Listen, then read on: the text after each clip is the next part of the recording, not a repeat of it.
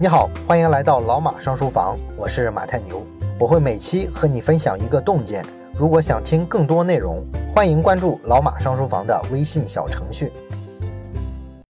咱们这期啊，聊一聊国家之间的博弈和斗争跟普通人呢有没有关系？当然了，我要说的呢，不是那种因为国家贸易战导致什么物价上涨啊，或者是留学不方便了之类的对普通人的短期影响。我说的呢是更深层次的，也就是说，一个国家的强大，或者说你在世界上的位置提高了啊，变成老大了，对于一个国家的老百姓来说，究竟意味着什么？那么去过美国留学或者是旅游的朋友啊，可能都知道啊，美国的很多东西呢是非常便宜的。你像在美国的大超市里啊，即便是非常穷的人，他买东西呢，也是一购物车一购物车的那么去买，因为东西实在是太便宜了，所以呢随便往里放。那东西便宜呢，一方面是大量的生活用品啊都是中国产的，从中国呢进口过去的，而美国呢它的进口的关税是非常低的，所以说这个产品啊到了美国之后啊还能卖的非常便宜。同时呢，美国的食品呢也非常便宜，尤其是肉蛋奶啊，这个很多人说啊就跟不要钱似的。那这个便宜会导致什么呢？啊，就会导致浪费。有一个在中国很火的老外的网红叫郭杰瑞，就是那个老是吃四川火锅还老说这个不辣的老外。啊，我记得他前一阵儿做过一个短视频，啊，那一期呢，他讲到了美国的浪费的问题啊。他说，好多人说啊，美国特别浪费，问他是不是这样呢？他呢不是太相信，他觉得美国人并不浪费啊。于是呢，他就拍了这期视频。这个视频里呢，他去翻各种各样的垃圾桶。他发现呢，这个垃圾桶里啊，竟是些包装完好的面包啊、火腿之类的，而且呢，有的还整箱整箱的扔，一看呢，就是当时买了太多，然后过期了。那看了好多个垃圾桶之后呢，郭杰瑞才意识到，哎，美国人呢，确实是挺浪费的。那实际上呢，宏观的数据来说，美国的人均生活用电量是中国人的七点五倍。啊，这个数字非常惊人了啊！你要说消费水平，那老美一个人能顶好几个中国人啊，我们都承认，因为老美呢，什么东西啊都透支信用卡去消费啊，那个劲儿呢，咱们中国人啊，大概永远也学不来。可是呢，你要说到用电量，哎，大家不应该差不多吗？反正不都是过日子吗？中美两个国家的什么电视啊、洗衣机啊这类家电的普及率，现在的话应该基本拉平了，差不多啊。而且这两个国家呢，纬度还非常相似。气候条件呢是差不多的，两个国家的空调的渗透率呢也差不多，都是百分之六十左右。所以你看空调的话也找不出理由来，是吧？啊，夏天用空调大家应该也差不多呀。那为什么美国人的用电量是中国的七点五倍呢？答案呢还是美国人太浪费啊。我们举几个美国人浪费电的例子啊，比如说美国人没有随手关灯啊、随手关空调的这个习惯，然后美国的空调呢经常是二十四小时都不关的。而且呢，他们夏天啊，据说都是调到十六度的。再比如说，我们中国人呢，洗完衣服啊，就会自然的放在那儿让它晾干啊，或者是晒干。而人家老美的这个老百姓呢，都是用烘干机去烘干啊。美国人的这个烘干机啊，普及到什么程度呢？美国你看，总共三亿多人口啊。如果换算成家庭，大概也就是一个亿家庭左右。但是呢，他们居然有八千八百万烘干机，几乎平均每个家庭啊都有一台。连最穷的社会底层，可能洗了衣服啊也要烘干。那在中国的话，你别说这个社会最底层了，你就说中产阶级吧，哪怕是最发达的、工资最高、消费观念最超前的北上广深的中产阶级，你说说他们家里有几个有烘干机的？而美国人呢，居然有八千八百万台烘干机。这些烘干机啊，一年用掉的这个电量，一个三峡水电站的年发电量都不够。那这个社会福利上的那些浪费呢，就更不用说了。美国人的这个人均医疗支出啊，是中国的二十二点四倍。虽然呢，咱们都知道中国这个医疗卫生事业啊，确实不大行啊，但是呢，你说这两个经济体量相仿的现代化国家啊，怎么会差这么大呢？还是因为啊，美国人太浪费了啊。美国这个医疗啊，在全球来说都是出了名的贵，出了名的花钱多。美国社会呢，现在有一个非常严重的社会问题，也是他们的媒体天天报道的，叫做药物滥用。比如说这个止疼药啊，美国人一大把一大把的去开。那中国的这个人均医疗开支低呢，有一个原因啊，就是咱们的大医院呀、三甲医院大都集中在大城市。因为什么呢？因为大城市的这个人口集中嘛，所以呢，你把这个好医院集中在大城市，从投资建医院的这个性价比上来说是比较高的。而美的的这个好医院呢，咱们知道其实遍地都是，确实呢对老百姓来说很方便。但是方便的同时呢，我们也知道美国这么大的国土，人口住的也比较分散，这么建。医院给老百姓当福利的话，虽然政治正确啊，但是性价比上确实就一点都不考虑了。所以算下来之后呢，美国的整个医疗体系啊，成本就是超支的，特别贵。据说这个美国人看个感冒都得花个万八千的，但是更关键的是啊，你这个钱花了，效果却不大好。美国人的人均寿命是七十八岁啊，中国现在都到七十六岁了。像欧盟啊、日本啊这些发达经济体，人家哪有低于八十岁的？所以美国在这个发达国家里啊，医疗体系啊是出了名的差，性价比出了名的低。而造成这个的主要原因呢，还是浪费。那你说美国人为什么这么浪费呢？很简单嘛，就是人家东西太便宜了，太便宜的东西谁还特别节约啊？但是咱们又话说回来了，你说它为什么便宜呢？哎，你弄清楚这个原因啊，它就很重要了。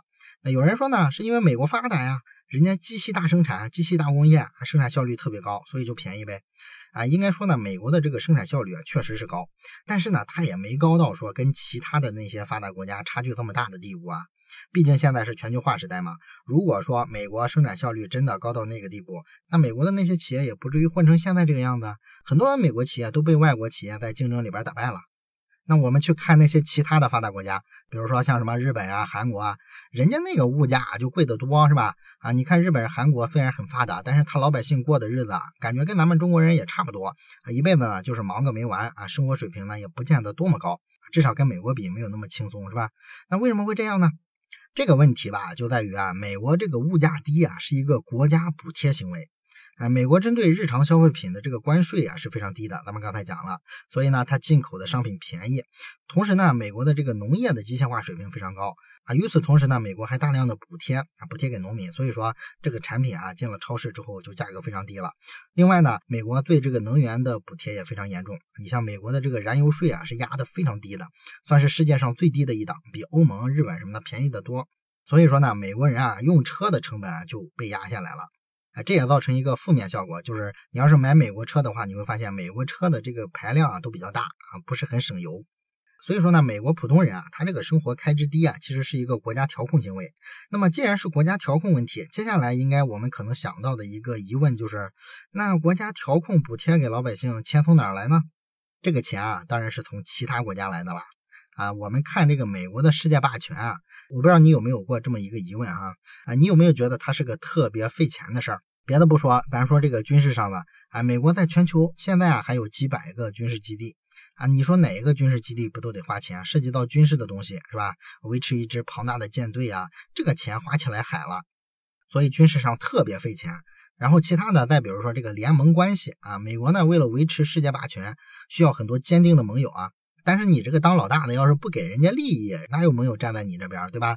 所以呢，想维持一个盟友的关系啊，真金白银免不了付出啊。你比如说以色列，每年呢，美国就得上百亿美金的扔进去。那这里问题就来了，既然称霸全球这么贵，为啥美国人还乐此不疲呢？美国人首先不是活雷锋，其次不是傻子，所以呢，他们当然不干亏本的买卖。答案当然是收益是更大的呀。啊，咱们以美元霸权为例。那么之前呢，我在讲这个付费书啊，激荡十年，水大鱼大里边，其实我讲过一段。当时我说呢，这个美国经济一旦出现问题的时候，比如说零八年金融危机，他们会怎么办呢？啊，会印钞票刺激经济呗。啊，于是呢，这个美联储啊就开了印钞机，开始印美元。而且呢，他们不需要像中国那样啊，担心超发货币造成国内的这个物价上涨，也就是通货膨胀。因为什么呢？因为美元啊，它是世界货币，在全球流通啊。所以它印美元的时候呢，美联储啊，只要啊一降息呢，就会造成这个资金的外流啊，这个是咱们学经济学都懂的一个基本道理。因为美国国内啊，这个利息一下降之后啊，所有的资产收益都跟着下调，所以呢，资本发现在美国啊，这个利益是比较小的，它就得啊流出去，流到国外去找这个利益更多的地方。哪些地方呢？其实就是那些新兴市场国家了，热钱进了这些发展的比较快的发展中国家。立马就会造成一个现象，就是资产价格泡沫啊。于是呢，这个房价也涨起来了啊，股市也涨起来了。那这个过程中呢，啊，一般华尔街的投行呢，再跟着出一出各种报告啊，造一造概念啊，什么金砖国家之类的是吧？忽悠更多的资本往那些新兴国家跑。等泡沫呢攒的足够大了之后啊，有一些危险了。这个时候呢，已经过了好几年了，美国已经从这个金融危机里边缓过来了，经济变好了。于是呢，美联储啊就具备了加息的条件。于是呢，它一加利息啊，这个热钱呢又开始啊往美国回流啊，因为收益又变高了嘛。那新兴市场国家可就完蛋了，资金外流啊，资金一旦外流，会引发严重的连锁反应啊！原先的这个资产价格被炒得特别高，都有泡沫了，现在啪就破了，然后整个国家呢可能就陷入金融危机了。这时候呢，华尔街的资本呢再出去啊，低价去收购这些国家的优质资产，像他们当地的支柱企业呀、国有企业什么的啊，比如说这两年的巴西啊，就是各种大甩卖，华尔街的资本呢跑步前进啊去收割。再比如说九七年亚洲金融危机的时候。当时韩国的这个泡沫破裂了啊，经济是哀鸿遍野。然后呢，美国呢控制着国际货币基金组织啊，去跟韩国谈判啊，说我可以给你提供资金援助，但是有条件呀。条件呢就是你得改革啊，得改革你的金融市场啊，增加你的开放程度。然后韩国人呢就答应了。于是呢，哎，三星被美国人低价收走了，然后韩国很多大银行啊也被低价收购了。啊，韩国人呢去年还为这段历史啊拍了一部电影，叫做《国家破产日》。所以说，显然当世界老大虽然成本很高，但是呢，这个游戏啊也是能持续下去的啊，不然美国人不可能玩这么多年。而且当自己出现金融危机的时候啊，你还可以啊再通过这个世界货币啊给他把通货膨胀转嫁到其他国家去，顺便呢收割一波其他国家老百姓的劳动成果。这个游戏稳赚不赔是吧？但是呢，这里有一个问题啊，就是你收割了全世界之后，这个成果该怎么分配？那么咱们知道，人类社会啊，任何一个国家啊，自古至今啊，任何社会都是金字塔的结构。也就是说，塔尖呢是一小撮精英阶层，他们呢是真正的统治者。金字塔的中下层就是广大的中产阶级和穷人。那么人类社会的这个财富分配格局啊，也基本是一个金字塔啊，永远是按密律分布的，也就是咱们常说的二八法则、马太效应。少数人啊会掌握大部分的财富，所以说呢，美国的这个国家利益啊，既然收获了这么多之后啊，也必然是绝大部分落在了那一小部分，什么华尔街的金融寡头啊啊大财团呀，什么军火企业啊。包括一部分政治精英手里，但是呢，仍然有一小部分财富还是能流到社会上的，到了普通老百姓手里。这个流出来的方式呢，就是咱们前面讲的，美国啊作为国家行为，变相的给老百姓啊发一些福利，让他们呢拥有超低的生存成本啊，能源使用成本什么的。所以呢，可以这么说啊，世界霸权这块肉啊，美国老百姓呢肯定是吃不到的，但是至少啊，他们能喝上一两口汤。而普通人呢，为了喝一口汤，也有可能铤而走险啊，支持这个国家啊对外侵略。这个典型的例子呢，就是日本侵华啊。虽然咱们出于政治正确的考虑啊，历史教科书里啊都是说啊，这是少数日本军国主义右翼分子挑起的战争，不符合日本普通老百姓的利益，日本普通老百姓呢也不支持。但实际上呢，日本的普通老百姓啊，支持侵略中国的也是非常多的。其实你可以很轻易的找到很多这一类的资料，都是说这个老百姓啊怎么为国捐躯，怎么支持国家的前线的。所以你很难说所有的日本老百姓在这件事里啊都是置身事外的啊，至少相当大一部分都不是。所以你可以想想，如果这件事儿老百姓得不到好处，他怎么会支持国家对外侵略呢？对吧？而咱们这次中美之间的这个贸易战呢，显然呢，中国老百姓啊似乎也到了这么一个十字路口，好像呢你到了一个个人赌国运的时候了。啊，美国呢自然是不希望改变他们能收割全世界的这个格局，他们更希望呢中国啊回到美国给我们的这个定位上啊，就是我们在一个产业链的中下游。哎，造一造衣服啊，造一造鞋子啊就行了，别提什么中国制造二零二五，什么航天发动机啊，什么大飞机啊，你们就别造了啊。虽然说为了喝上一口世界老大的汤，把自己的命运跟国家的命运啊绑在一起，这个事儿呢好像玩的有点大，这个赌局呢似乎不太值得。但是呢，我们作为一个普通的中国人，相比这个老老实实啊做美国人的廉价商品生产基地啊，不做产业升级来说，其实呢也没有更好的选择。毕竟大部分普通人啊也很羡慕美国人的那种好吃懒做就能活得很好的日子，所以啊，和尚摸的凭什么我摸不得？我想这个大概就是大多数中国人的想法。好了，以上呢就是本期的内容，关于国家跟个人关系之间啊，我个人的一个简单的思辨啊，不一定很严谨啊，就是表达一下我的个人的看法。最后呢，我再说一个事儿吧，就是有同学不是说嘛，说希望我讲一讲特朗普这个人的生平啊，就是个人传记一类的东西。也有人说呢，希望我分析一下特朗普啊打贸易战的时候啊出的这些牌的套路。那这些话题呢挺有意思啊，不过呢我不打算单独拿出节目来讲了，因为什么呢？因为最近啊咱们节目的微信小程序上刚刚讲了一本特朗普在八十年代写的一本自传啊，当时他已经是一个小土豪了啊。